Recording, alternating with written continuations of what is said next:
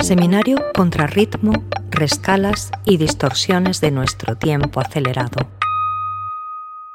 Un seminario en formato podcast donde artistas y profesionales de la cultura reflexionan sobre el transcurrir del tiempo.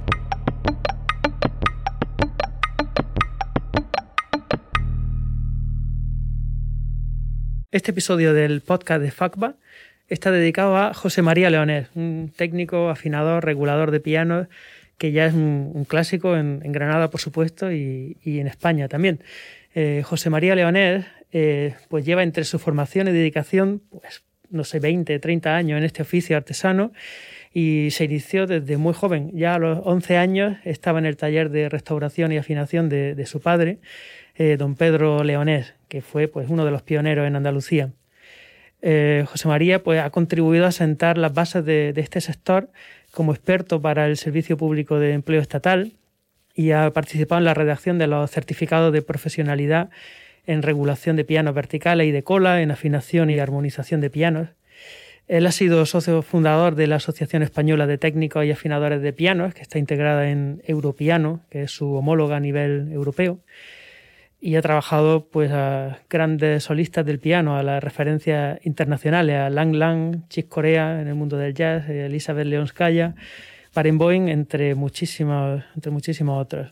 Continúa formándose eh, e investiga sobre todo lo relacionado con, con, este mundo, afinación, regulación, reparación de pianos, clavecines, pianofortes, y ha trabajado con, con los más destacados especialistas como Ko Sagaba de Yamaha, con Salvador Sagarra de Steinway Sons, con Giovanni Bettin en Fazioli y también ha recibido cursos de alta especialización en diseño y construcción de piano en Steinway Sons en Hamburgo y en Braunschweig, en la casa de Grotrian Steinbeck.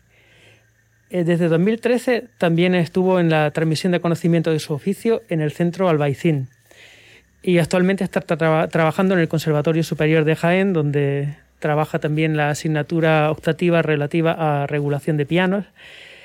Su labor ha sido muy relevante en la conservación del patrimonio musical andaluz y, es el afinador, el afinador de la Orquesta Ciudad de Granada desde su creación. También está asociado a los principales festivales de la ciudad, como el Festival Internacional de Música y Danza o el Festival Internacional de Jazz. Nos acompaña también en esta conversación Ana María López Montes, que, es profesora en la UGR, en la Facultad de Bellas Artes, eh, especializada en restauración, y, yo mismo, que soy José López Montes, eh, que trabajo en el Conservatorio Superior de, Granada de, Música. Pues nada, doy la, bienvenida a, los dos. José María, ¿qué tal? Muy bien, gracias. Ani, ¿cómo estás? Hola, buenos días. Bueno, muchas gracias, José María, desde nombre de la facultad por acceder a esta entrevista, más precisamente en tu taller, donde espero que además de conversar podamos escuchar algunas notas interesantes. La idea de invitarte a este podcast es para mm, unir un poco las tres temáticas que este año se desarrollan. El título de FAPBA es Contrarritmo y queriendo incluir formación en temas de restauración y de producción artística, pues hemos creído que sería vamos, la guinda de, del festival de este año, ¿no? Poder contar contigo con una entrevista en la que nos cuentes los pormenores, los entresijos, las particularidades de la profesión y de la, de la restauración y conservación de, de, instrumentos musicales, que es muy desconocida para quien no está metido en el mundo. Sí, muy desconocida porque hasta hace poquísimos años ni siquiera había escuelas de formación, ni siquiera, ni tan siquiera el, el título reglado para, para la enseñanza, o sea, no había nada, estaba todo por hacer. La única manera, la manera más directa era de padres a hijos, que ha sido mi caso. Eh, se transmitía el oficio de padres a hijos y si querías hacer algo, pues tenías que irte fuera, a fábricas, a, a trabajar. Claro, eso era lentísimo porque nunca entrabas a trabajar directamente a regular y afinar, sino tenías que empezar cortando madera y cargando bultos. sí, la temática de este año, que eh, se llama Contrarritmos, está asociada a, los ritmos que tenemos en la, vida actual, pero la artesanía, la, regulación de instrumentos requiere de unos tiempos muy reposados de, trabajar con la lentitud que requiere un trabajo así. Y, no sé si cómo, cómo, es tu ritmo vital en el que tienes que conciliar ese mundo del artesano que tiene que trabajar muy despacio con la vida actual, que es una locura. Bueno, Pues esto es una burbuja, realmente aquí entra y, trabajas igual que se, hacía en el siglo XVII, XVIII. Y trabajamos con arábiga, agua, agua destilada, o sea, cosa, cola de, de, de, huesos, o sea, ah, porque son las mejores, ¿eh? no porque queramos, no, no, es que tú tienes que pegar y despegar los ejes para que gire bien la, ah, eh, los martillos, no se agarren y luego no tengan holgura, tienen que tener una medida eh, exactísima. Eso es lo que se consigue con goma arábiga. La goma arábiga no solo pega, sino que además da un poco de apresto al fieltro y, e impide la esponjosidad que tienen los fieltros para que se vaya una tecla al lado de la otra. O sea, usamos todavía materiales muy antiguos porque son los mejores. Sí, porque ahí se ha llegado ya como a, a, una cumbre del desarrollo tecnológico y no puede ah, mejorar hay, ya. Hay unas colas buenísimas ahora, pero tienen un defecto, es que no, son, no tienen la, la, la, cualidad de la reversibilidad. O sea, tú puedes encolar, pero no puedes encolar. Tiene que ser todo que se pueda pegar y despegar, encolar, desencolar, que, mm, para poder trabajar bien. Y eso son técnicas muy antiguas. Hay cosas o sea, eh, hay cosas que se han mejorado bastante, ¿no? Mm, te digo, productos, endurecedores de clavijas, no sé qué, para suavizar los ejes. Sí, muy bien, muy bien. Pero vamos, como el, trabajo hecho de toda la vida. Ahora bien, mi, el oficio de taller es muy reposado, pero mi oficio principal es afinador para conciertos. Y hay esa técnica tan antigua y tan eso, tienes que hacerlo a la velocidad de la luz. O sea, tú no puedes, la orquesta no puede esperar tres horas a que tú acabes de afinar. Ni, en fin, o sea, tienes que hacerlo. O sea, que están vivo en dos mundos, ¿sabes? Tengo muy tranquilo en el taller y luego a la velocidad de la luz antes de un concierto para, porque el pianista, no sé por qué, toca, prueba y luego media hora antes del concierto dice, uy, estas notas son muy brillantes, aquí está repite. Y tienes media hora para hacer el trabajo. No, no tres horas que es lo suyo, que es media hora. Entonces tiene que saber hacer las cosas lentamente y tranquilamente y rápidamente también, ¿no? Para eso lo que tienes que saber eh, muchas veces no es lo que hay que hacer, sino lo que no hay que hacer para eso, para evitar que se te alargue mucho el tiempo. O sea que vivo en dos mundos. En el mundo del taller, que es muy plácido, pero también cuando vas con un concierto tienes todo, tienes muy poco tiempo para trabajar, tienes que estar muy preparado para eso, muy preparado. Es algo que, que yo pienso mucho como, como pianista, que, que, a menudo la labor del regulador, del afinador, no tiene mucho reconocimiento artístico cuando yo pienso que tiene un impacto enorme en el ah, resultado final sonoro y que hay elementos de gusto y de, y de, y de mm, estéticos que no son simplemente... Mm. Eh, artesanales o técnicos, sino que el tema del gusto influye mucho en cómo se colorea eh, la afinación de un piano y demás. Bueno, sí, es la verdad es que mm, como cada vez que se habla del afinador es para mal, pues preferimos que pasar desapercibidos. Pero es verdad que mm, cuando te agradecen el trabajo, uff, eso es rarísimo, muy raro. Y normalmente son los viejos, los pianistas viejos son los que te agradecen el trabajo. Además no te lo agradecen de muchas gracias. No, no, dice, ven aquí. Eh, a mi lado. Entonces, cuando viene el, direct, el que ha organizado el concierto, oye, este chaval, muy bien, muy O sea, ese, eso sí que agradecer. y, pero que es verdad, da un poquito de rabia ver, por ejemplo, un disco, ¿no? Sí. Es muy raro, aunque he visto algunos, algún disco muy raro he visto que se acreditaba. Es que sale hasta que ha traducido el texto, como si eso fuera yo qué sé, eso lo hace ya el Google. Eh, ha hecho una foto, uy, qué bien. Y él que ha estado allí más tiempo que el pianista todavía, trabajando en el piano. Hombre, porque además es que sin el piano no hay, no, un piano, bueno, no hay una obra en condiciones. Es más, el piano que le gusta a un pianista eh, no le gusta a otro. O sea, si hubiera una manera única de hacer las cosas, pues sería muy fácil, pero tú, tiene que haber entendimiento entre el pianista y el afinador. ¿Cómo le gusta? Hacer las cosas a su gusto. De manera que mañana, que va a venir otro pianista, no, me, no mejoro el trabajo para que mañana pueda eh, devolverlo a como le guste al otro. En fin, eso es un trabajo muy difícil que exige bastante hora de trabajo y que luego efectivamente no sale en los créditos de ningún lado. Pero ya te digo que como normalmente se habla mm, del afinador cuando ha pasado algo malo, que muchas veces hasta ni siquiera tiene la culpa, porque si se rompe una cuerda que se ha roto, como si se pincha un, neumático al Fernando Alonso, ¿qué culpa tiene el Fernando Alonso? O el mecánico, ¿no? Se ha pinchado. Pues igual, pues, oh, eh, eh, eh, me han echado broncas porque de pronto ha salido un ruido del piano. Pero hijo mío, ¿yo qué culpa tengo? Los ruidos salen y se arreglan. No, no se echa el aceite porque sí, por si. No, ese tú lo sabes, no sabes cuándo va a salir, ni por dónde va a salir, ni por qué ha salido. En fin, cosas no, y así creo que, la prueba es que hay, hay ciertos pianistas ya top que se pueden permitir llevar a sus propios técnicos, sus propios técnicos para que realmente todo el concepto va junto. O sea, es, es, una cuestión de, de, mucha delicadeza al final, cómo se regula un piano y, y, cómo, se, cómo, se colorea, cómo se hace el temperamento. Y, Aquí, mira, hay, un ejemplo clarísimo. Brendel, cuando vino a Granada hace, no me acuerdo cuántos años, 10 o así, trajo su propio afinador. Y estuvieron tres días preparando el piano. Tres días con al lado la mayoría del tiempo. Decía, esta, esta, aquí, tata, tres días, ¿sabes? Eh, cuando acabó el concierto, Brendel salió del escenario y hincó una rodilla en el suelo para darle la gracia al afinador. Yo dije, a mí nunca me han hincado la rodilla a los pianistas. Me puse celosísimo, ¿no? Y bueno, total, de esto que dice, joder, qué, qué, qué tío más bueno, ¿no? Y al acabar digo, oye, qué buen trabajo, qué, qué barbaridad. Brendel, dice, uff, no te preocupes, mañana te lo arreglo todo. Digo, ¿qué? Dice, sí, que viene Barenboim pasado mañana, no te preocupes, que te lo porque esto no le va a gustar a él. Digo, no, hombre, no, déjalo, tío, si le ha gustado a Brendel. Efectivamente, cuando vino Barenboim, dijo que era el peor piano que había tocado su vida. El mismo que le había encantado a Brendel, o sea, tú fíjate, ¿no? Es que realmente pasa eso, que cuando te das cuenta hasta qué punto se puede cambiar el comportamiento y el color y todo el piano, empiezas a darte cuenta que no es algo no es algo estándar, o sea, que depende muchísimo de la persona y, también de, que el músico tenga conocimiento técnico y que el técnico tenga un gusto musical.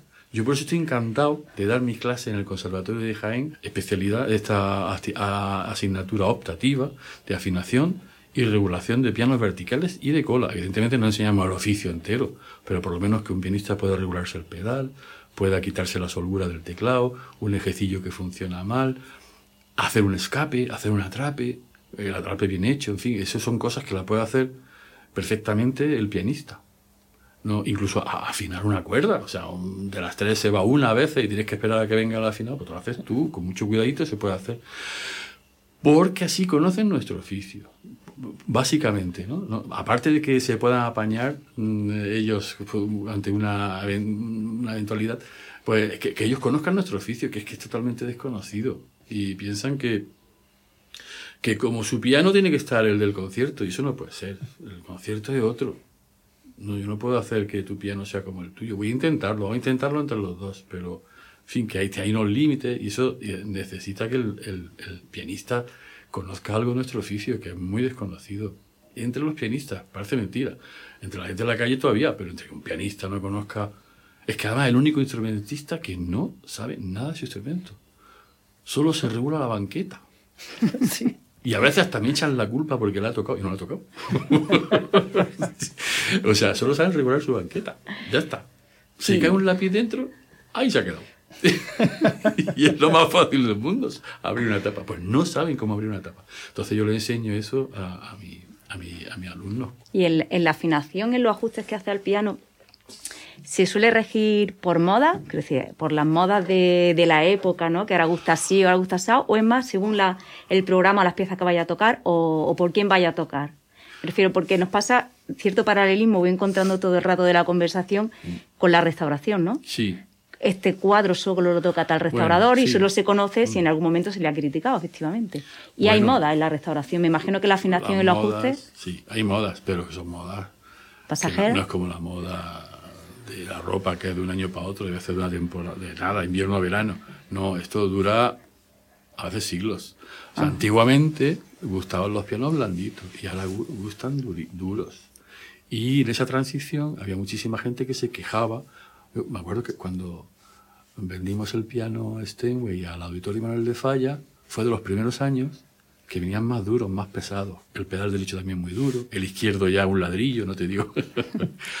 Porque las grandes fábricas van haciendo mm, test entre sus principales, eh, son artistas que ellos tienen, eh, eh, se llaman endorsing, ¿no? Tienen, les protegen, les ponen pianitos, ta, ta, ta, y a a la vez le van cogiendo eh, sus impresiones acerca del instrumento. Y uno dice, ah, a mí me gustaría más blando, a mí me gustaría con más calada, a mí me gustaría... Y poco a poco van cambiando.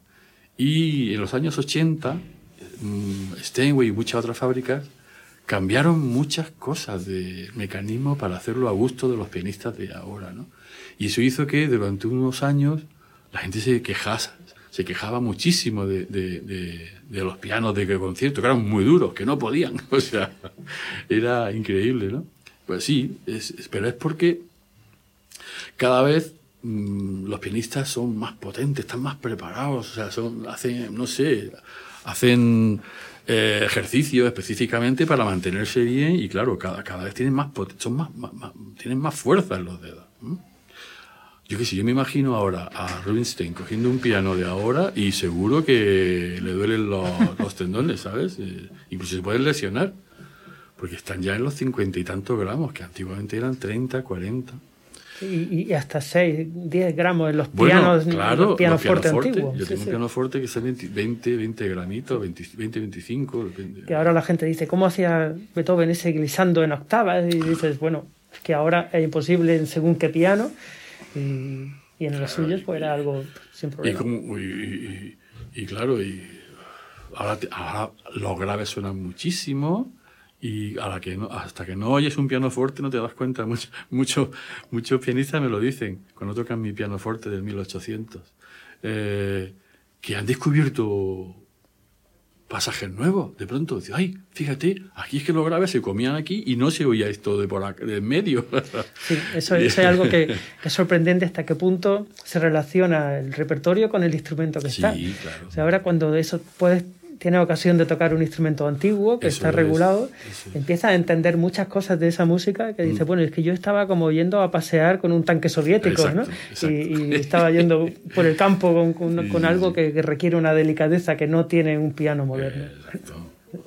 Clavecines, y aquí tenemos uno, esto no pesa nada, o sea, es que se una mosca encima de la tecla casi y baja. Eso son técnicas distintas que no puede... Te tiras toda la vida practicando una sola técnica y luego vas a un piano antiguo, a un clave y no puedes. Y al revés, los clavecinistas no pueden con los pianos modernos de hoy en día, no pueden. Les duele aquí, les duele el cuello, les duele la espalda, les duele todo. Pero a, a lo que íbamos, que no, no hay modas. Hay distintos eh, maneras de entender eh, la entonación de, de los pianos. Por ejemplo, Blendel, él quiere el pianísimo, pianísimo, pianísimo, todo el rato con el pianísimo. Dice, y el forte ya, ya la arreo yo para que suene. y él quería el pianísimo perfecto, ¿no? Y claro, luego, ¿qué pasa? Pues que el piano está muy, muy, los martillos están muy esponjosos y, y para otro pianista que a lo mejor toca con orquesta, no se oye el piano. Por ejemplo, lo que pasó con Brendel y Barenboim. Barenboim iba a tocar con orquesta y el piano no salía, no salía, porque estaba todo hecho para el pianísimo. Y no, por mucho que pegaba fuerte, y además, en aquel concierto, recuerdo que era, estaba haciendo Beethoven, pues claro, el piano sin tapa, metido en medio de, de la orquesta, que es como se tocaba el piano concertino, como se tocaba en la época de Beethoven también, con el piano metido en la orquesta, eh, no delante de la orquesta y con tapa, sino dentro de la orquesta y sin tapa, pues no sonaba. El piano, el sonido iba para arriba, al aire libre, pues claro, cuando llegaba el sonido a la estratosfera y volvía, pues ya se había acabado el concierto. en fin, que no sonaba, no sonaba. O sea, había que haber, de hecho, distinta eh, entonación para Barenboim que para, que para... Pero por gustos personales. Pero en dos días no se puede. Entonces, nuestro trabajo muchas veces es sujetar, ¿no? Decir, bueno, sí, tú quieres esto, pero es que pasa mañana tengo esto otro. El, el mundo de, de la afinación me parece muy, muy interesante porque siempre es una cuadratura del círculo imposible. Es como que si solo tienes que afinar un intervalo no hay ningún problema. Tenemos una, una, una receta. Pero cuando empiezas a añadir más intervalos, más tonalidades, Ah, más cosas, entramos en un punto en el que... Claro. Y eso conecta con, con la temática de- del podcast de los contrarritmos. No, Ah. no existe una... No existe una afinación perfecta. Eh, La- solamente no. podemos encontrar soluciones parciales en función de que le demos más interés No, al cromatismo o a la pureza o a qué, ¿no? Entonces no sé si en tu caso tienes ya tu propia cuadratura de círculo, tienes eh, tu manera de afinar específica o ¿cómo- Bueno, cómo la afinación trabajas? perfecta no existe, porque es imposible. en los instrumentos de, eh, de cuerda que se apoya, se llama eh, el apoyo que tiene la, la, las cuerdas del piano, guitarra, violín, todo, se llama apoyo resistivo. O sea, la cuerda se apoya en el puente que a su vez vibra. Eso no es un apoyo fijo. Eh, Aristóteles, incluso en un apoyo fijo ya le salía esa croma que le sobraba. Imagina tener un apoyo que se mueve. Entonces produce una serie. mm, bueno, la peculiaridad de, de los pianos de, con apoyo resistivo es que sus armónicos, eh, eh, el sonido está compuesto por la el frecuencia fundamental y sus armónicos. En todos los instrumentos, los armónicos son múltiplos exactos del fundamental. Por ejemplo, la 440, su primer armónico, 880 hercios por 2, por 3, por 4, números justos. En el piano, en la guitarra, en todos esos instrumentos que tienen apoyo resistivo, no son múltiplos exactos, son por 2, coma y esa coma es variable de un instrumento a otro y a veces de una cuerda a la de al lado. O sea, una cuerda tiene. pues Aquí eh, en un piano tiene tres cuerdas. Pues una cuerda, su primer armónico es el 880.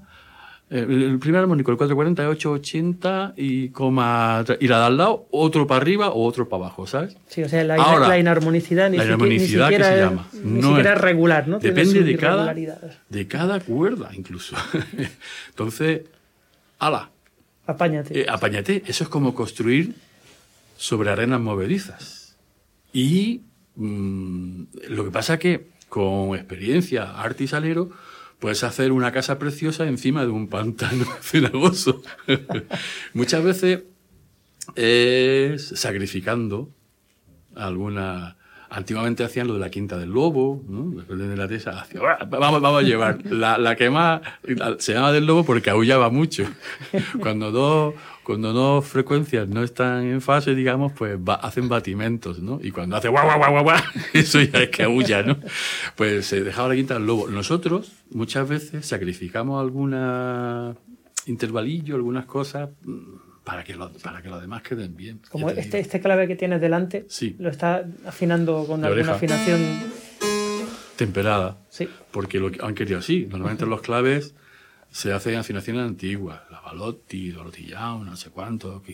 eh, tercera no sé qué, mesotónica. Uf, tiene una cantidad de afinaciones. La verdad es que a mí no me gusta ninguna, ¿eh?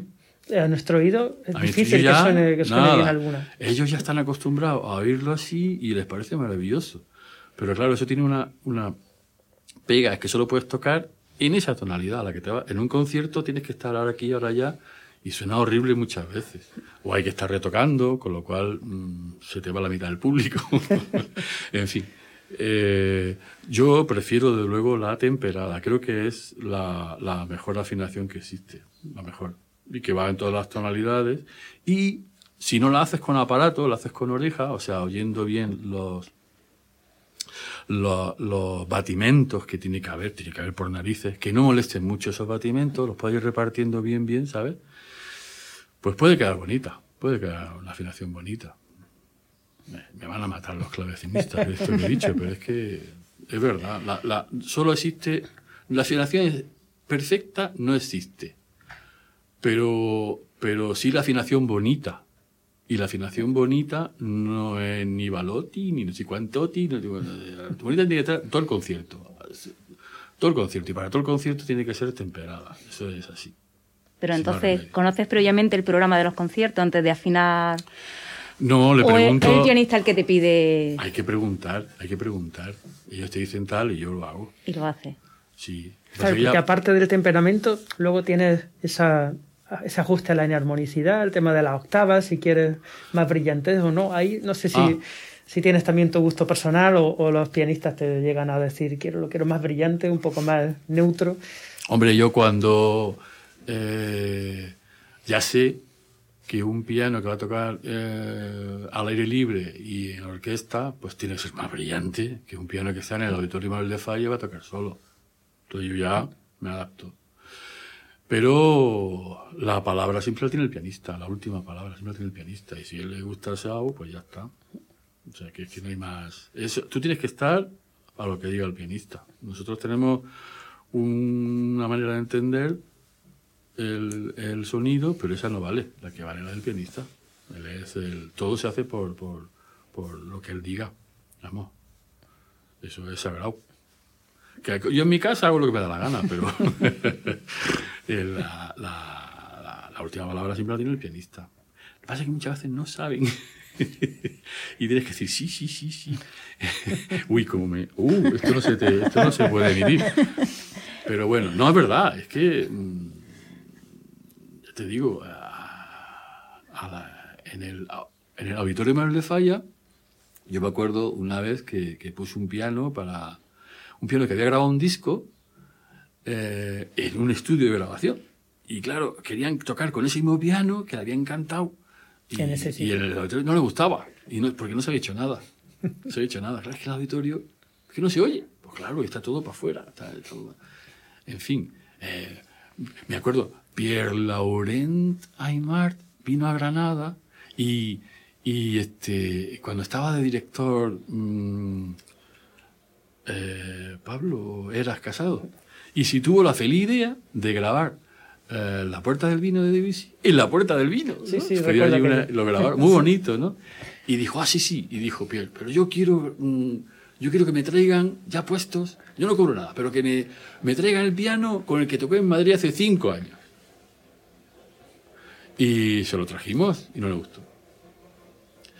No le gustó. Eh, o sea, que es que todo es así. O sea, lo pusimos. Ah, no, perdón. Dijo, ya, ya, este. Pero en la puerta del vino no, que hace mucha. Bueno, a las 5 de la tarde se va a estropear. Allí ponemos otro. y claro, tocó el otro y luego tocó el que le había gustado hace 5 años y dice, no me gusta. Yo, yo ya había entonado ese piano para el aire libre. Para aire libre. Estaba el piano que le pusimos, ¿no? Un Yamaha CFX maravilloso. Para aire libre. Ese, ese, ese, ese, mismo piano lo ponemos en la grabación y no le gusta. Y el piano que él usó en Madrid, que le encantó tanto, lo pusimos al aire libre y no le gustó. Por eso hay que, hay que adaptarse a cada cosa. Ahí sí, ¿no? Pero luego dentro de eso llega el pianista y te dice, pues por arriba, por abajo, siempre, claro. No, y además, nosotros no somos pianistas. Entonces, mm, hay, hay cosas que, a las que no llegamos, hay matices que no llegamos tanto, ¿no? O sea, mi trabajo es también oír al pianista porque es que muchas veces yo no llego a ese matiz. Mira, es que aquí, repitiendo en el pianísimo, esta no repite bien.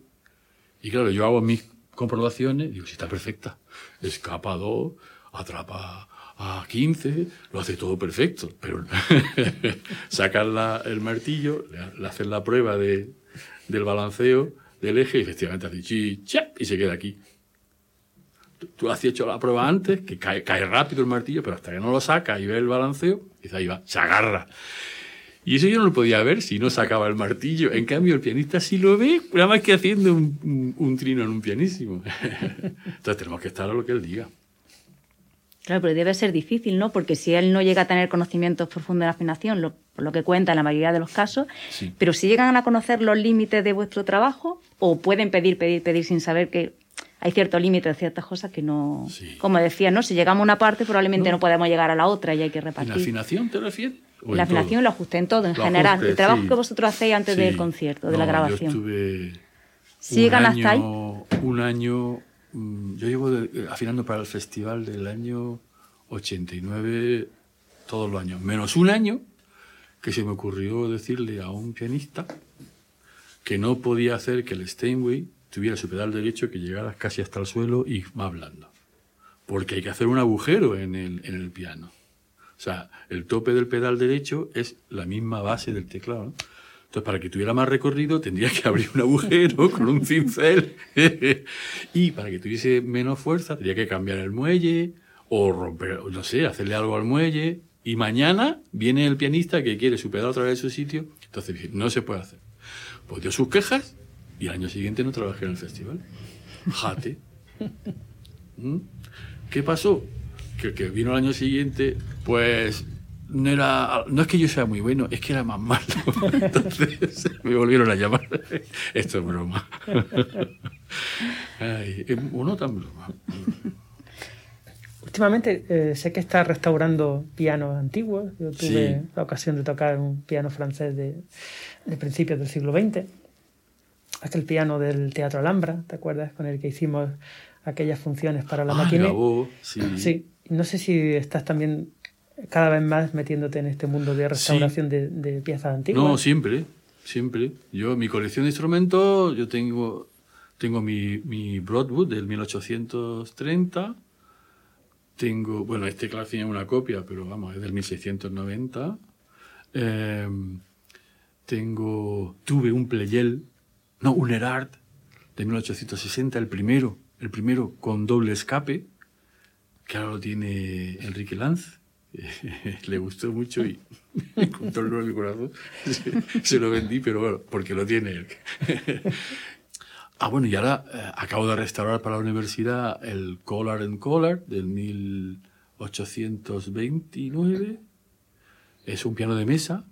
Ahora me llega otro pianito, un et, et compañía del 1800, final del 1900, y un Steinway, y un Colin Steinway, mañana me llega, y un Steinway del 1900, de cola, Colin. ¿Y para trabajar en esas piezas tienes que documentar de alguna manera o cómo? Claro, o sea, tienes que hacer una... Claro, claro, claro. Porque a mí me gusta hacer las restauraciones, o sea, primero, cambiar por cambiar, no. Porque muchas veces lo, lo, lo que hay es mejor que lo que vas a poner. Es, eh, solo si está apolillado o, no está, porque muchas veces que simplemente no está, pues vale. Y luego si hay que cambiar, nada de, o sea, todo con la misma, los mismos materiales que, que, que hizo, se hizo, porque es que no hay nada mejor que eso, no hay nada mejor. En pieles, en fieltro, no se ha avanzado, al revés, se ha ido para atrás, ahora se le echan aprestos. Y... El fieltro realmente es lana martillada y, y la, la, la, lana, la, el pelo de la oveja tiene esa propiedad, que cuando la martillea, pa, pa, pa, se pega una a otra. Ella sola.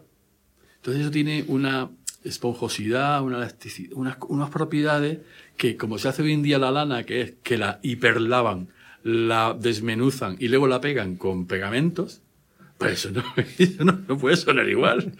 La lana tiene una cosa llamada lanolina que le da esa esponjosidad y ese sonido después al piano. ¿no?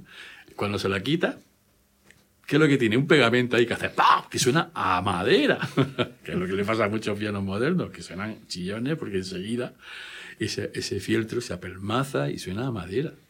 Vamos, yo, mmm, para darle el sonido, a, para entonar, que se llama, los pianos, eh, se hace dándole más o menos esponjosidad a, ese fieltro de los martillos para que tenga la misma dureza una tecla que la de al lado.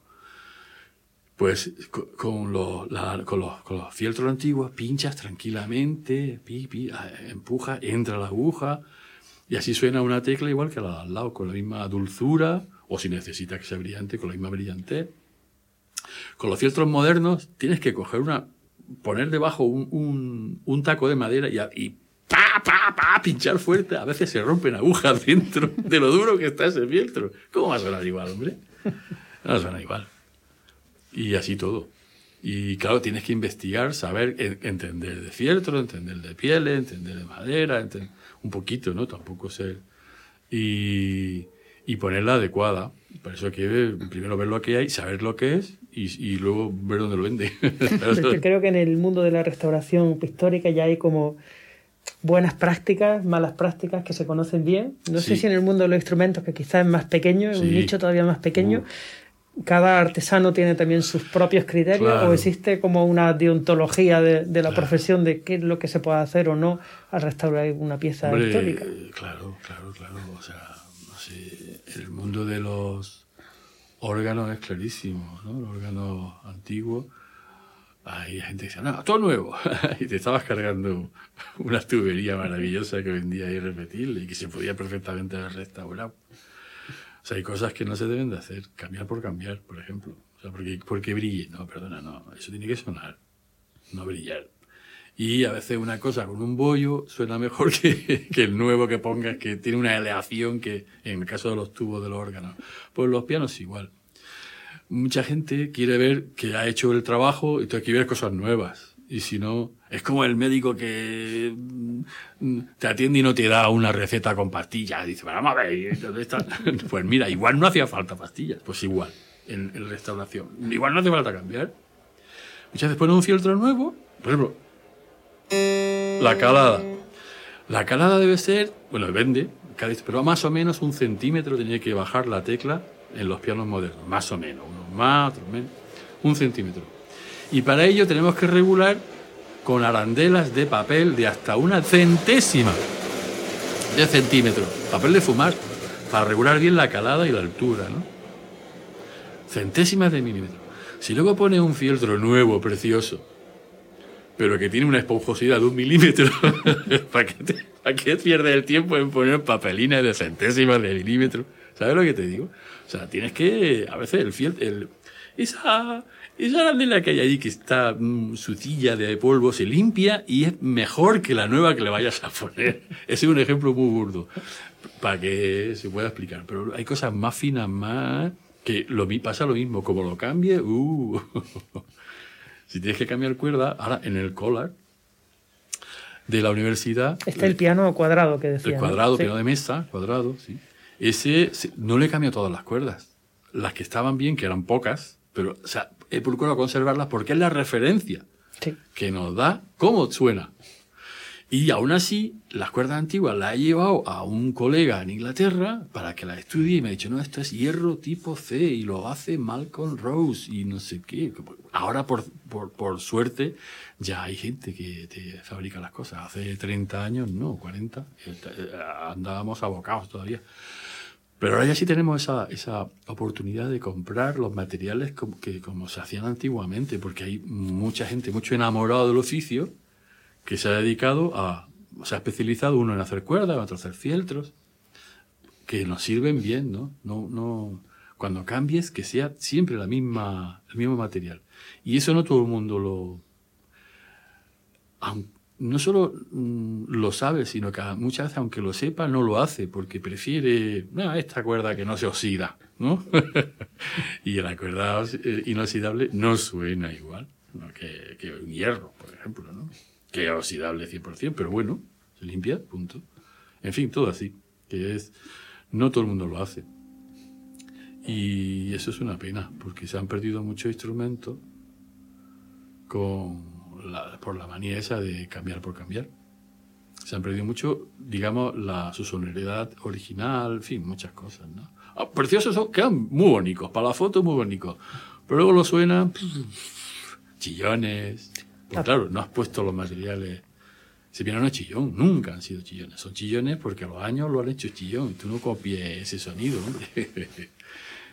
Y, os llegáis a encontrar, ahora que estaba hablando de este tema, yo mm, puedo recordar, por ejemplo, cuando restauran un, cuadro de, vamos a poner un murillo, ¿no? Retiran todo el banero antiguo y a sacar el, olor, el color original, que nadie esperaba, ¿no? De repente chirría tanto que dicen, no, esto ya no es obra de Murillo, no se ha perdido por intentar recuperar como era en el origen. Yo imagino que al restaurar los instrumentos musicales pasará igual, ¿no? que el afán por recuperar el sonido original que tuvo, a lo mejor ahora escuchándolo en el siglo XXI ya no gusta tanto. Y parece que se lo ha hecho ha sido al revés, una mala restauración por intentar recuperar lo anterior. Pues Hay que llegar, ¿no? Exacto. Por ejemplo, nosotros tenemos siempre en restauración, se dice, nadie quiere intervenir la obra más conocida, mm. porque por bien que lo haga, o te quedas corto para no cambiar la, la, imagen que nosotros tenemos ahora, ¿no? Y entonces perdería un montón de, creemos que pierde un montón de valor, ¿no? ni llegar a dejar oculto lo que se ha perdido por el paso del tiempo. Imagino que vosotros también estáis ahí, ¿no? Recuperar el sonido o mantener el que tiene actual, ¿no? Yo creo que, mm, o sea, siempre hacerlo como se hizo una vez es lo mejor que inventártelo. Y mucho menos eso de que el cuadro más el tiempo. Mm, ¿Por qué? ¿Para que no se vea nada? Pues, pues nada, pues no lo restaures, yo qué sé, es que si lo estás restaurando, eso solo tiene una palabra. Dejarlo como, como la primera vez, como cuando se hizo. Solo tiene una manera de hacerse. Yo, eso de mm, que los colores originales chirrían, ah, pues, pues te aguantas. Esto es lo que hay. Eso es lo que, Eso es lo que hay. Sé, yo es que no lo entiendo. Entonces, en los instrumentos tenéis muy claro que recuperáis su sonido original. Intentáis ¿no? acercaros. hombre, a su sonido original. Si tú pones, si la tabla la pones recta, la tabla armónica, si la cuerda con lo mismo, mm, lo que hace es acercarte mucho. Tampoco estamos muy seguros de que suena así, ¿eh? Pero, pero ya, ya nos estamos acercando. Como empieces a, cambiar materiales, seguro que lo que hace es alejarte, entonces eso es malo. Ya te digo, lo, original vete a saber cómo sonaba.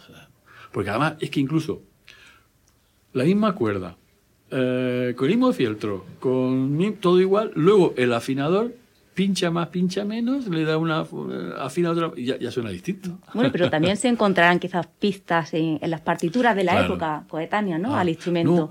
porque podían, como comentaba antes, podían llegar a hacer tal cosa o nunca aparece tal tipo de juego porque no podían llegar a conseguir tal otro sonido, ¿no? Claro. Un poco se condicionará. Eso es. Yo lo que he visto en, en mm, muchísimas ocasiones es que cuando tú haces un sonido más bien dulce, claro, pero no chillón. Y que los graves no se coman a los medios, que, en fin, que mm, temperando un poco los volúmenes, la gente cuando toca dice, oh, me ha sonado de otra manera. O sea, y es la misma sonata de Beethoven, el mismo fuga, todo lo que sea, ¿no? Que, me ha sonado de otra manera y además me gusta. Digo, así, ah, pues eso es lo que a mí me indica que es como debía ser. Eso es lo que me indica. Es como si tú ahora pues no sé, a un disco de los Beatles le sube muchísimo la batería y no se oye el bajo. que se puede hacer, ¿no? Perfectamente. Con, los mismos elementos, pero tú de pronto la batería chupa, chupa. Que la batería de los Beatles estaba por allí muy lejos. Y prácticamente era un, un metrónomo. Tampoco que Ringo fuera. En fin, pues si tú empiezas a cambiar cosas, pues dices, no, no, ahora vamos a hacerlo. Yo creo que esto día sea así pues te acerca al sonido de los Beatles realmente, ¿no? Bueno, no sé si estoy diciendo una tontería, pero que hay un poquito así, es modular. Cada piano tiene pues sus secciones, cada una tiene que tener sus voces, sus cosas, y ninguna tiene que predominar sobre la otra, ninguna. Y ahora los pianos hoy en día, los graves se lo comen todo. Porque el grave es la cuerda más larga, se apoya en el, sitio más gordo de la tabla armónica, se lo come todo. Es, si tú ves el bordón de mi, de mi, de mi, de mi Broadwood, es una cuerdecita finísima con un pequeño alambrito alrededor, o sea, una cosa ínfima. Y, y los bordones de un gran color hoy en día miden 5 milímetros de gordo, pesa un montón, esa cuerda pesa muchísimo. Pues claro, da un sonido que se lo come todo. Claro, ahora si tú tocas no sé, recuerdo un pasaje del, del 20 de Mozart, ah. que, que, si tú sigues las dinámicas que están escritas, parece algo que no tiene ningún sentido, porque en estos bajos actuales poderosos se lo comen todo y es horrible. Sin embargo, con un piano de la época es que tiene todo el sentido del mundo y, tiene una intención, lo que transmite es completamente diferente. Entonces, que realmente lo único que nos queda de, de esa época son es la música escrita y, no, eh. no, no, no, tenemos sonidos. No, hay. No, lo único que ha sonido grabado son los relojes de, de, Carrillón, es lo único que ahí tampoco te dice nada, porque eso suena a campanillas y a veces rompen el tempo, no, no van, o sea, no hay nada, de todo lo tenemos que inventar. Pero yo creo que hoy en día se está haciendo las cosas muy bien, atemperándolo todo, ¿no? Haciendo los tempos más lentos, no, en fin, yo creo que es más lo que era que a lo que ha llegado a ser, ¿no? Que yo he oído himno a la alegría que parecían marchas militares, de lo rápido que iban y, bombazo limpio, todo. Perdona, el himno a la alegría. Parece que vamos a la guerra, como lo estáis cantando.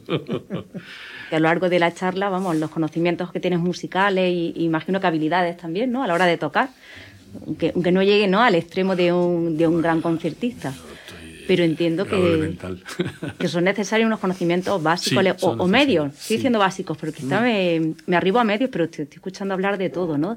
Tanto a la hora de interpretar como de, de lectura musical, de historia. Sí.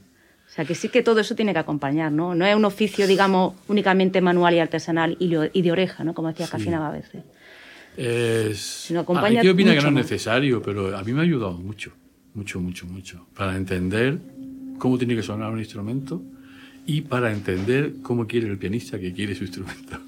Me ayuda mucho. Yo hice hasta octavo de piano en el Conservatorio Superior de Granada y luego lo dejé. Ahora mismo no tengo, tengo un nivel muy bajo a la hora de tocar, elemental, ¿no? Pero vamos, que a mí eso me ha ayudado mucho.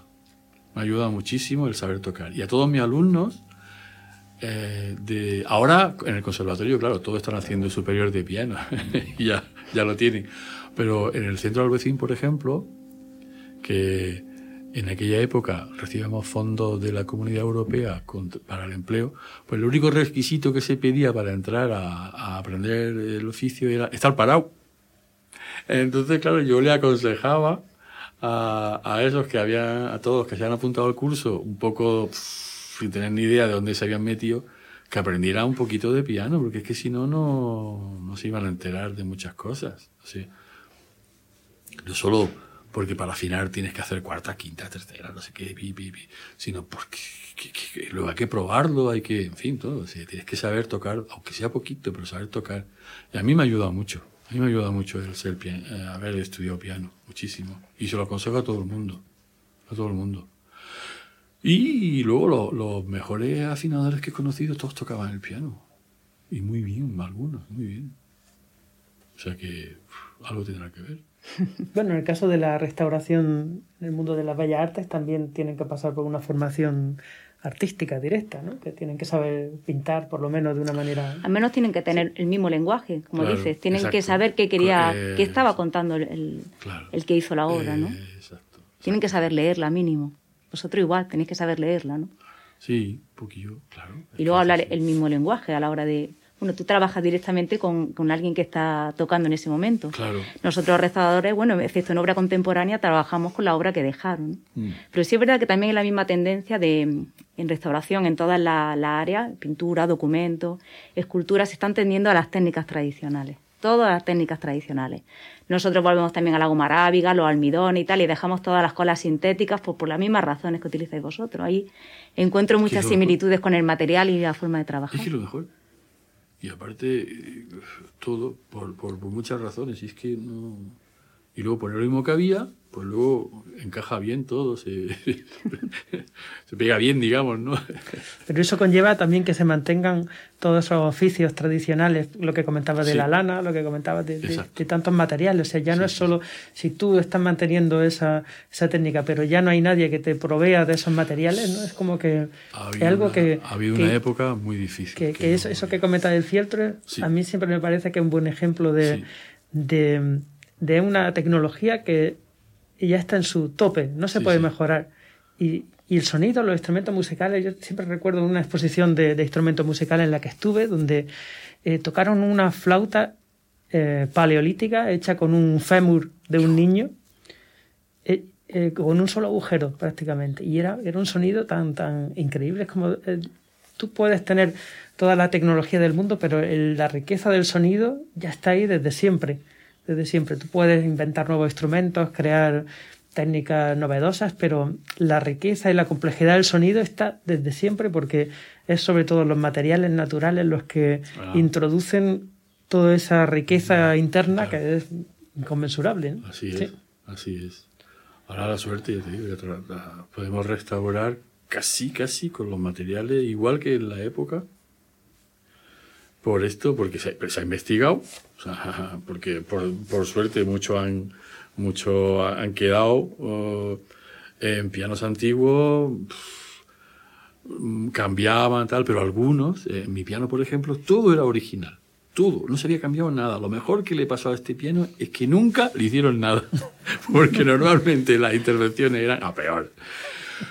Primero porque primero no había tanto conocimiento y si lo había no había materiales. O sea, es que eh, yo conocí un afinador en Marruecos que para cambiar las cuerdas a un piano quemaba neumáticos y sacaba los, los alambres de dentro para...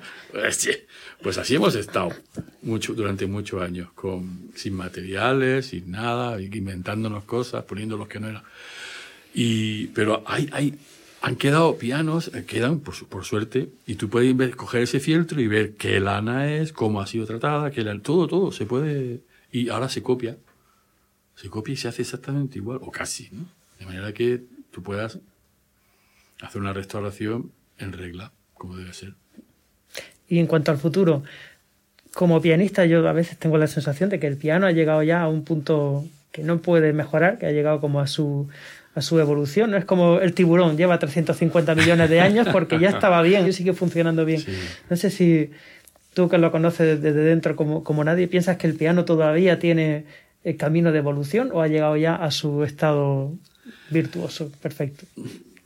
Pueden hacer cosas que sea más... que, que el mismo, no sé, que, que se autoafine, por ejemplo, con mi- mini motorcillos atómicos, que yo qué sé, cosas así. Pero como tú cambies una sola pieza, eh, bueno, hay, eh, hay piezas que, por ejemplo, antes eran de madera y ahora son de...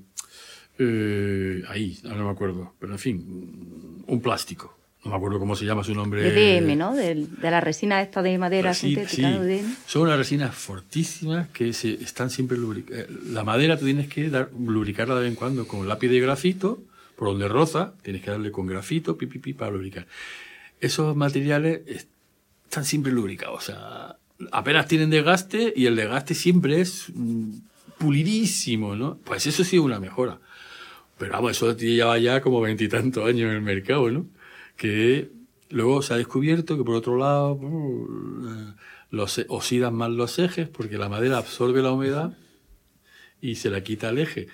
El plástico no absorbe la humedad, se queda en el eje y se oxida y se queda agarrotado. Pero bueno, tiene sus peguillas, ¿no? es todo lo nuevo. Pero vamos, que hay, hay, evolución alguna, muy lenta.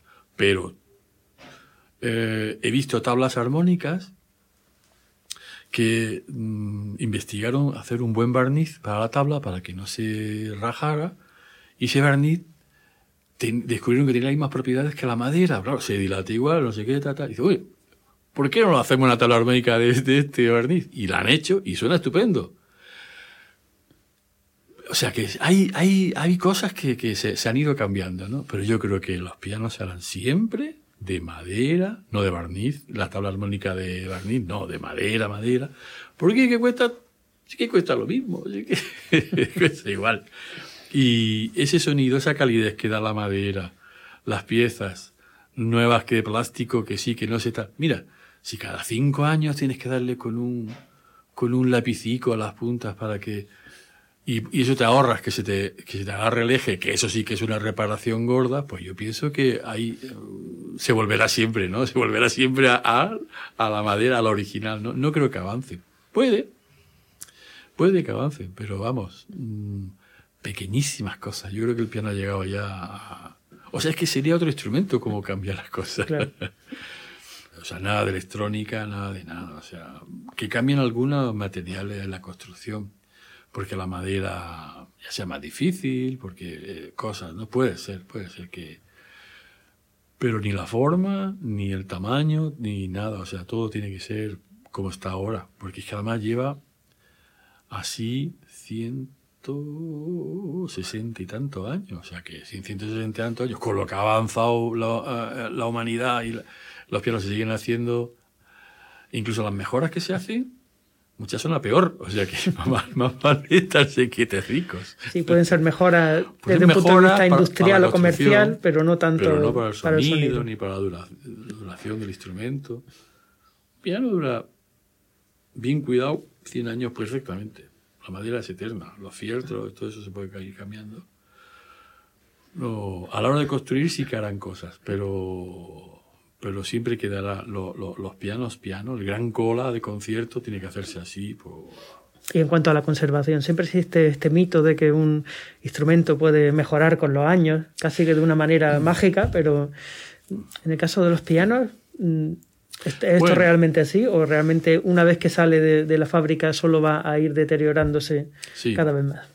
Eh, de hecho, los pianistas de alto nivel piden el número de serie del piano. Y si tiene más de cinco años dicen que nada es de la China.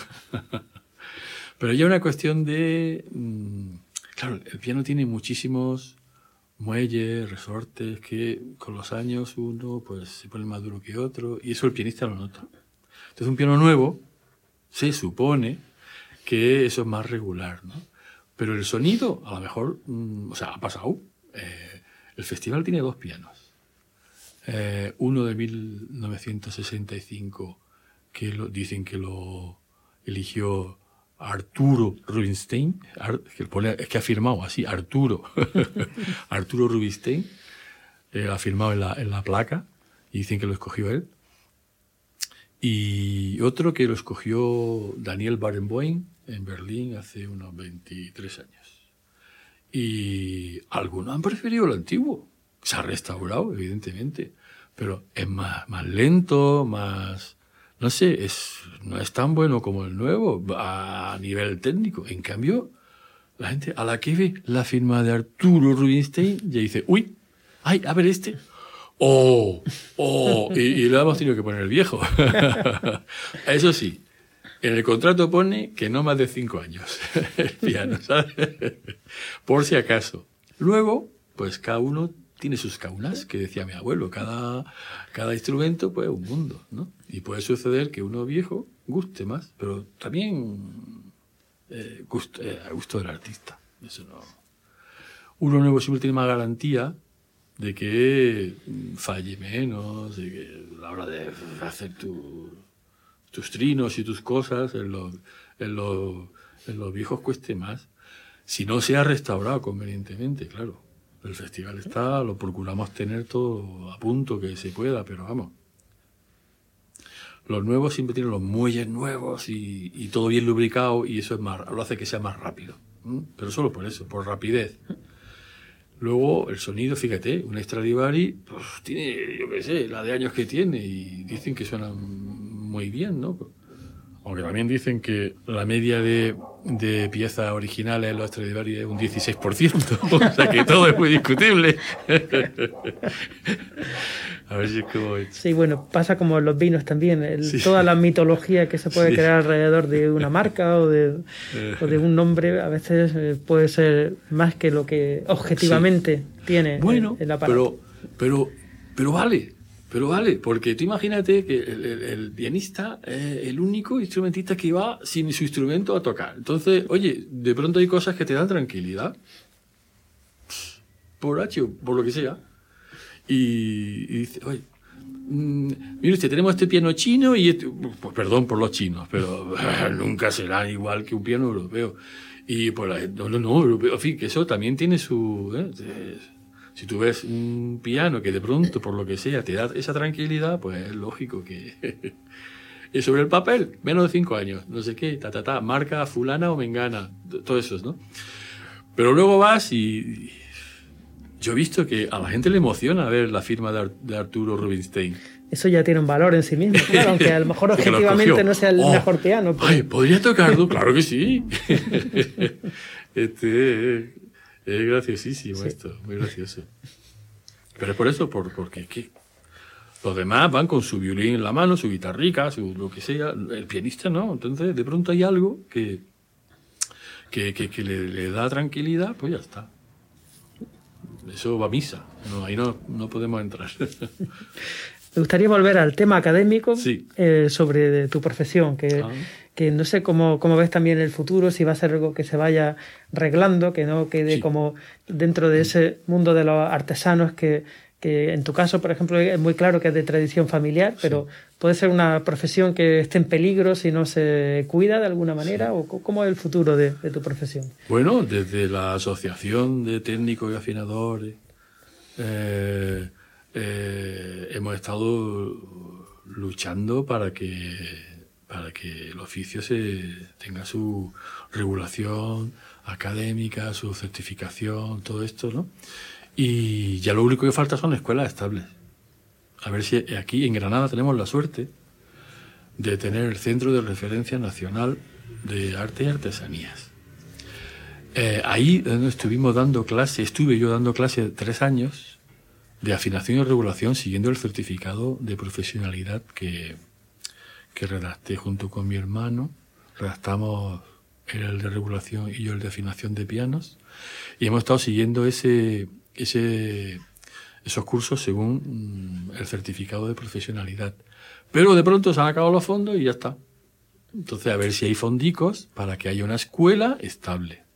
Una escuela que se dé, eh, se regule, que se dé la enseñanza regulada como tiene que ser, con su titulación, su, eso es lo, que- lo único que va a preservar el oficio.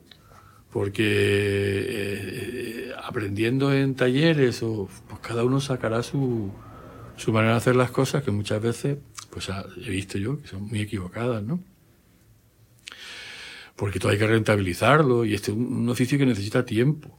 Y claro, si no te pagan lo suficiente, pues hay que hacer cosas raras. Y eso mm, habría que regularlo también, ¿no? Y eso simplemente es haciendo una escuela, un certificado de profesionalidad y una asociación fuerte que vele porque el oficio no se desvirtúa. que pueda, por ejemplo, yo que sé, un colegio de médicos puede reprender a un médico que no está haciendo las cosas en condiciones. Pues eso es lo que habría que hacer. Y eso está en mano ahora mismo del, del, Centro de Referencia Nacional, a ver si por fin le dan fondos, que es que no tiene. Pues es una pena. Yo creo que es la única manera. Hacer una escuela y una asociación eh, oficial que vele por eh, la calidad del servicio que dan los afinadores. Es la única manera.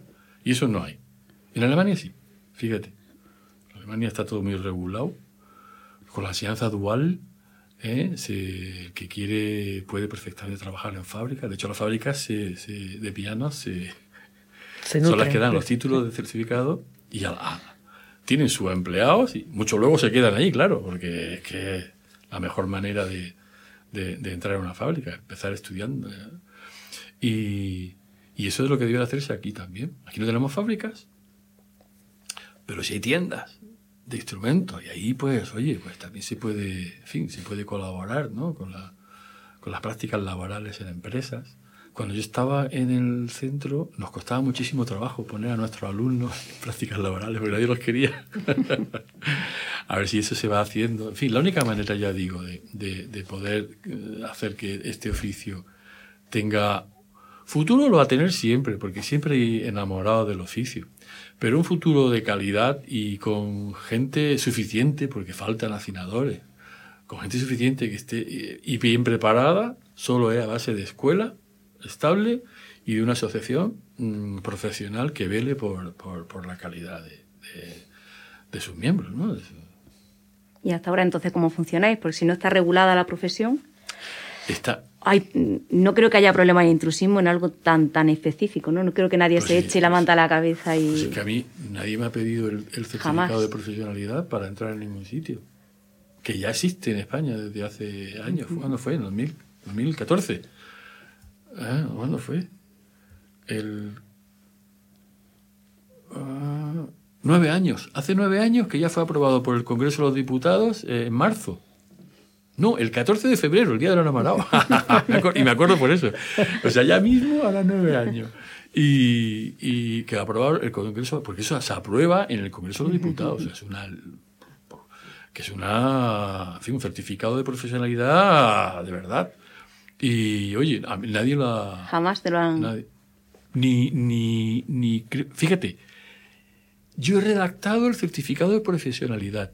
Yo he dado clases, yo he sido profesor de, de, afinación y regulación durante tres años en un centro oficial, siguiendo el certificado de profesional. Y yo no tengo el certificado de profesionalidad.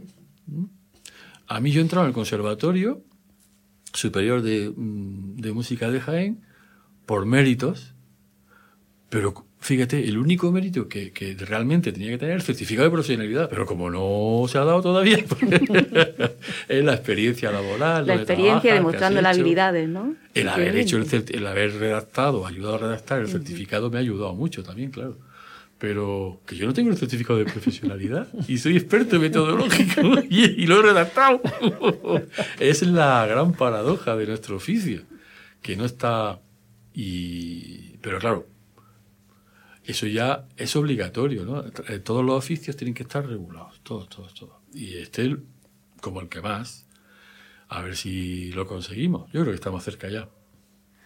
Nos contabas que, que te viene de oficio familiar, ¿no? Desde tu abuelo nos contaba cuando hemos llegado al taller. ¿no? Era eh, carpintero, ebanista, y además bueno, porque hizo en la iglesia de Huesca un retablo que lo hizo él, o sea que... Y hacía guitarros, según mi padre. Guitarros. La guitarra es otra cosa. Un guitarro, ¿sabes lo que es un guitarro? Me llegaba a la categoría, ¿no? Un cacho palo con cuerdas. Yo hacía guitarros para, para las rondallas de allí del, de la comarca, ¿no? Mi padre lo que tenía una base buena de carpintero. Pero vamos, que él no llegó hasta el oficio una vez que tuvo que transportar un piano ¿eh? en su camión. Y, y hay cinco tíos subiendo por la escalera, el piano, pim, pam, pum, pum, pum, qué trabajo, ah, sueltan. Y nada, luego ven que llega un señor con un maletín, se pone allí, pim, pim, pim, pim, pim, y, y luego él- él les pagó cinco pesetas a todos los hombres por hacer la mudanza de la casa y le dio cinco pesetas al afinador por el ratico que había estado allí. Entonces mi padre dijo, uy, yo quiero ser afinador.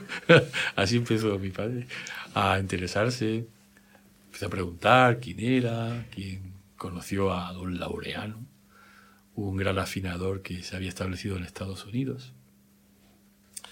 Eh, era de peligros, pero se fue a Estados Unidos y allí aprendió el oficio y el que nos mandaba libros, herramientas, materiales, porque ya os digo, en aquella época aquí no había ni piedras para el oficio, o sea que no había nada. Una llave de afinar, había, eso parecía llave inglesa más que, uf, y nos mandó la llave de afinar, la shaft, que la tengo por ahí todavía. Eh, la, todo, ejes, fieltros, materiales, lubricantes, cosas que aquí era imposible. Y gracias a eso mi padre pues aprendió el oficio, lo que le enseñó él. Se fue una fabriquita a la que usó, que est- estuvo abierta hasta el año 68, y- en verano, y, y con eso aprendió el oficio. Aprendió el oficio. Fue una manera muy rara de, de toparse con el oficio, ver que eh, un señor solo ganaba más que cinco después de toda una mudanza. Pero vamos, que es verdad, es un oficio muy bonito que además te permite ganarte muy bien la vida. A ver si se crea ya la escuela y, en fin, que no tenga uno que ir, que es como mendigando, ¿no? Como es- yo estaba así, de fábrica en fábrica, o sea, la única manera que, que hay hasta ahora en este país. Entonces sí ves continuidad, ¿no? Le ves buen futuro e interés. Claro, porque es que, vamos bueno, a en el conservatorio imagino que habrá más de algún alumno que, que entró con pensamiento de ser pianista y ahora quizá se dirija hacia la afinación, ¿no? Mm. O no llega... no llega, pero vamos, pero por lo, lo- diré por lo menos como una opción. Sí, claro, pues hay- decíamos, hay en tu varios. caso sí, ¿no? Ibas Claro. camino de, de pianista y acabaste afinando. Sí, yo sí. ¿Te interesó más ese camino? Sí, me interesó más porque lo vi, primero que es muy bonito y que luego, o sea, lo que yo quería era ser concertista. Eh, no, se me no me ha planteado lo de ser profesor, que ahora me encanta. yo quería ser concertista. Entonces, para ser concertista de piano, tienes que tener primero un padrino, que yo no tenía y estudiar mucho fuera, muchos años, y luego suerte, porque gente que toca bien hay a patadas, pero los que luego salen de verdad son los que tienen apoyo. O sea, que es algo que no depende tanto 100% de uno mismo, ¿no? Y este oficio sí, este oficio depende 100% de uno mismo, y preferí eso. Aparte que es que es muy bonito, es que es muy bonito. No, y trabajar para grandes pianistas, a mí me encanta, sobre todo para los abaletes. Blado, yo afinado para Blado Perlinote. Para... Yo afiné una nota de Rubinstein. Tiene 13 años. Y mi padre me dejó afinar una nota. Está y, bien, está bien. Y, y luego se lo dijo a, a don Arturo. Porque bueno, le dijo, muy bien por el piano. Y dice, bueno, mi hijo también afinado. ¿Cuál? El La. ¡Oh, qué bien sonaba ese La! Y me invité un chocolate con churro en Birrambla. Yo afinado para, bueno, gente que está todavía, que son un encanto, como Josep Colón. Gente así que de verdad que es que da, da gusto. Eh, a, a, a Chúcarro. Uf, me emociona afinar para este hombre. Así que tan bueno. tan- dice las cosas tan bien, te lo agradece tanto. Yo qué sé, es que da, da gusto a- afinar para, para la gente así. Es que, son, es que son, son muy buenos artistas, pero son mejores personas. Y te lo agradecen de una manera que es que a mí me emociona. Y decías que colaborabas también con el Festival de Jazz, Festival Ah, sí. Internacional de Granada, y cuando afinas, porque claro, ahí estamos cambiando de registro completamente, tanto del músico como de, Ah, no. del piano, ¿no? No. O luego son similares en los criterios. Porque los Eh, ritmos los son distintos completamente. Antes, los pianistas de jazz, lo, no todos, ¿eh? pero la gran mayoría lo tocaban como si fuera un tambor de 88 notas. Pero hace unos años que no, ya la gente viene muy preparada y toca... Brad Meldau es un pianista maravilloso de jazz, pero que para mí es pianista maravilloso, punto. Porque tiene una técnica, tiene una... una bueno, todo. Y ahora te exigen lo mismo que un, que un clásico, exactamente igual. Yo te digo que hace 40 años era otra cosa, ¿no? Porque se usaba más como instrumento de percusión, no todos, me refiero a la mayoría. Ahora hay una jornada de pianistas que te exigen muchísimo, ¿no? Tocan, mm, te exigen del piano, ¿eh? Y aunque no lo exigieran, yo me lo exijo a mí mismo, porque me gusta que suene bien, que no suene desafinado, como esos discos de Bill Evans, que, que me dan una patada en las narices. ¡Ah, cómo es para allá! Pues ni lo afinan. ¡Hala! Venga, hombre, para matarlos. En fin, que, que eso es una cosa que yo me lo he exigido porque como me gusta mi oficio, pues no es trabajo. Y entonces es igual, yo lo veo igual, ¿eh? Igual, igual, igual. Pero aparte porque también ellos han cambiado, los ciclistas han cambiado, ¿no? Ahora tiene una técnica que... hay escuelas, que no, es como... No esa idea de que el pianista de jazz, el piano de jazz tiene que ser chillón, no, no, no, no. Eso es que no los cuidaban. ¿Cómo era para allá? Y, y los yaceros tampoco protestaban mucho. Ahora sí que protestan. Uh. Bueno, creo que después de este podcast más de uno se va a plantear su profesión, ¿Sí? que, la estás vendiendo muy bien y, sí, no, entre cargar pianos y afinar pianos, mejor afinar pianos. Creo que una, buena conclusión una para, buena conclusión. Eh, pues nada, te, te, agradecemos muchísimo que nos haya abierto las puertas de tu taller. Y creo que, bueno, eres sobradamente conocido aquí, pero seguro que alguna gente no sabe que en su ciudad tiene alguien que es una referencia en este mm. mundo. Así que, de nuevo, gracias. Muchas gracias a vosotros y gracias por dejarme estar un rato en tu taller. Ah. la verdad me lo esperaba lleno de cable y de, de, sistemas digitales de control del sonido, vibraciones, donde veo que no tiene absolutamente nada. El taller de un carpintero y la oreja. Esta es mi mejor herramienta. Parece el taller de un carpintero y, un par de buenas orejas. Sí, es bueno, está entre carpintería y, y dentista. Hay muchas cosas de, Sí, también encuentro cosas de, mi taller, ¿eh? de restauradora. también hay mucho, la, la, coma y tal, que las colas que utilizan, los pinceles, las espatulillas. Ahí compartimos también material. Suelo tenerlo todo en el armario bien guardado, pero es que acabo de, de, poner ejes y está todo... todo eso se recoge, ¿eh? se recoge, se pone en su sitio, se pasa al aspirador y se empieza otro nuevo. Ahora está un poquillo desordenado, pero vaya. ¿Te importaría tocar unos acordes de ese oh, clave? Porque no, bueno, eh, sí. me están dando muchas ganas de, escuchar cómo suena. Tócalo tú. Para terminar. Que mejor. No, no, no. Me gustaría que, que, lo toques tú, que siempre te recuerdo tocando preludios y fugas de, de Bach cuando afinabas los pianos. Sí, pero son las partes para, para probar.